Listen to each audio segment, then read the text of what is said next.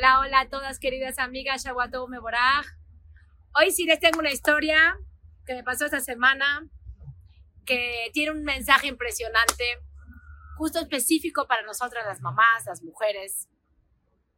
Estaba en una boda y había una señora que estaba contando que ella tomó cita eh, con una peluquera que vino de Israel que vendía pelucas muy finas y muy caras.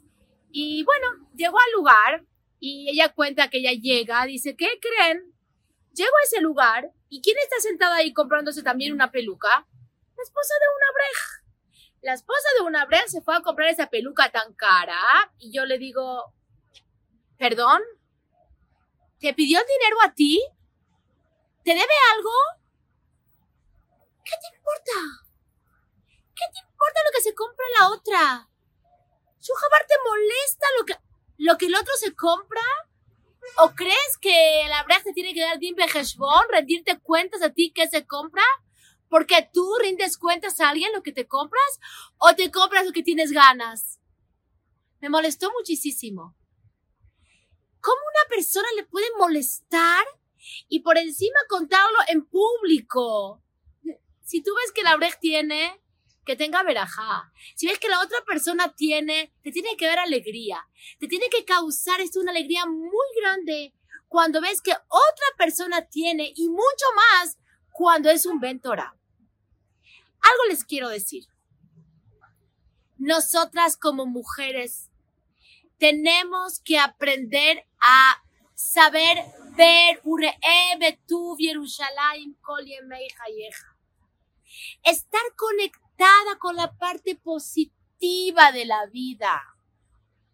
Porque cuando una persona está conectada con la parte negativa, ¿por qué esto pasa y por qué lo otro pasa? Diciéndole a Hashem, Hashem, ¿qué pasó que no me preguntaste a mí antes de crear este mundo o hacer o traer tal o cual cosa a la vida? Eso nos provoca tristeza. Y algo tenemos que saber. Una mujer triste es muy peligroso. Una mujer triste es peligroso para su esposo, es peligroso para sus hijos, es peligroso para ella misma. ¿Cuánto se puede aguantar una persona que todo el santo día se esté quejando? Conéctate con el gesed de la vida.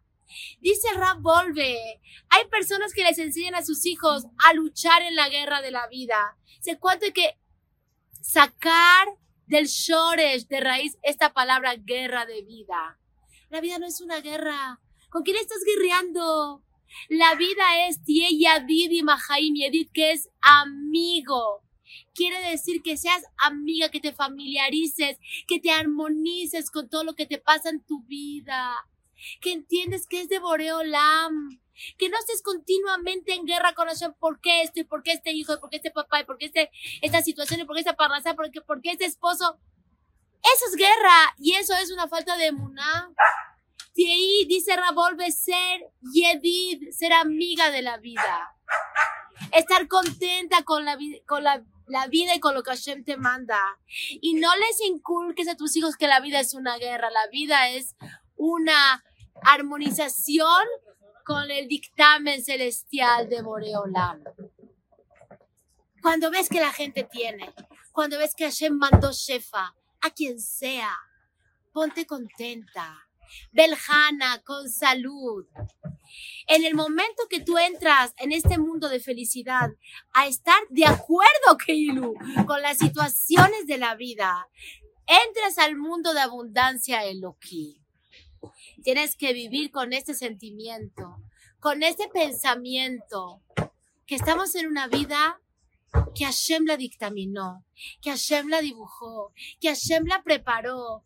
Y conectarte con el amor, conectarte con el Gesed, conectarte con mi data Rahamim. No estés siempre quejumbrosa, porque es muy difícil estar, vivir con una mamá o con una esposa que aunque sea la mayoría del tiempo está viendo la parte negativa de la vida. Y ahora en esta preciosa fiesta de Hanukkah, Hanukkah es una fiesta que no hay comida, que no hay, no hay seudo, no hay ropa, no hay no hay nada, hay solamente luz. Prende la luz en tu vida del positivismo. Prende la luz, ora emuná. Disfruta, goza de todo lo que estás viviendo, porque todo proviene de una sola fuente, la fuente celestial de Abba Rahamim, del Padre misericordioso.